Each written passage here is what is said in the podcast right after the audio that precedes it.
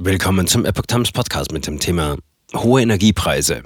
Lohnpreisspirale befürchtet. Finanzminister für Krisenrabatt.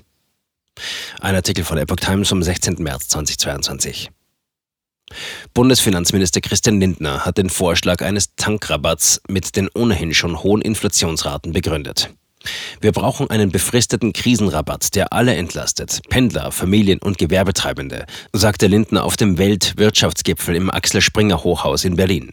Damit lindern wir auch den gefühlten Inflationsdruck im Portemonnaie. Das ist ein Beitrag, um eine Spirale aus steigenden Preisen und daher steigenden Lohnforderungen zu verhindern, sagte Lindner.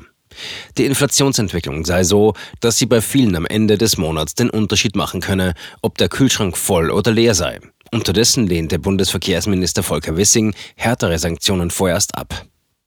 Ich plädiere dafür, nicht ständig über weitere Sanktionen zu sprechen. Wir müssen uns damit beschäftigen, wie wir die beschlossenen Sanktionen durchhalten, denn wir dürfen keinen Zentimeter zurückweichen, sagte er auf dem Weltwirtschaftsgipfel.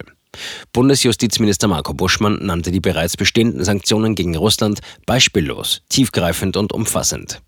Die Zahlungsunfähigkeit Russlands droht, der innere Widerstand in Russland wächst, sagte Buschmann. Auch militärisch würden sich Schwächen offenbaren. Die Waffenlieferungen an die Ukraine verteidigte der Justizminister. Sie seien eine Unterstützung von legitimer Selbstverteidigung. Dadurch werden wir nicht zu einer Kriegspartei, sagte Buschmann.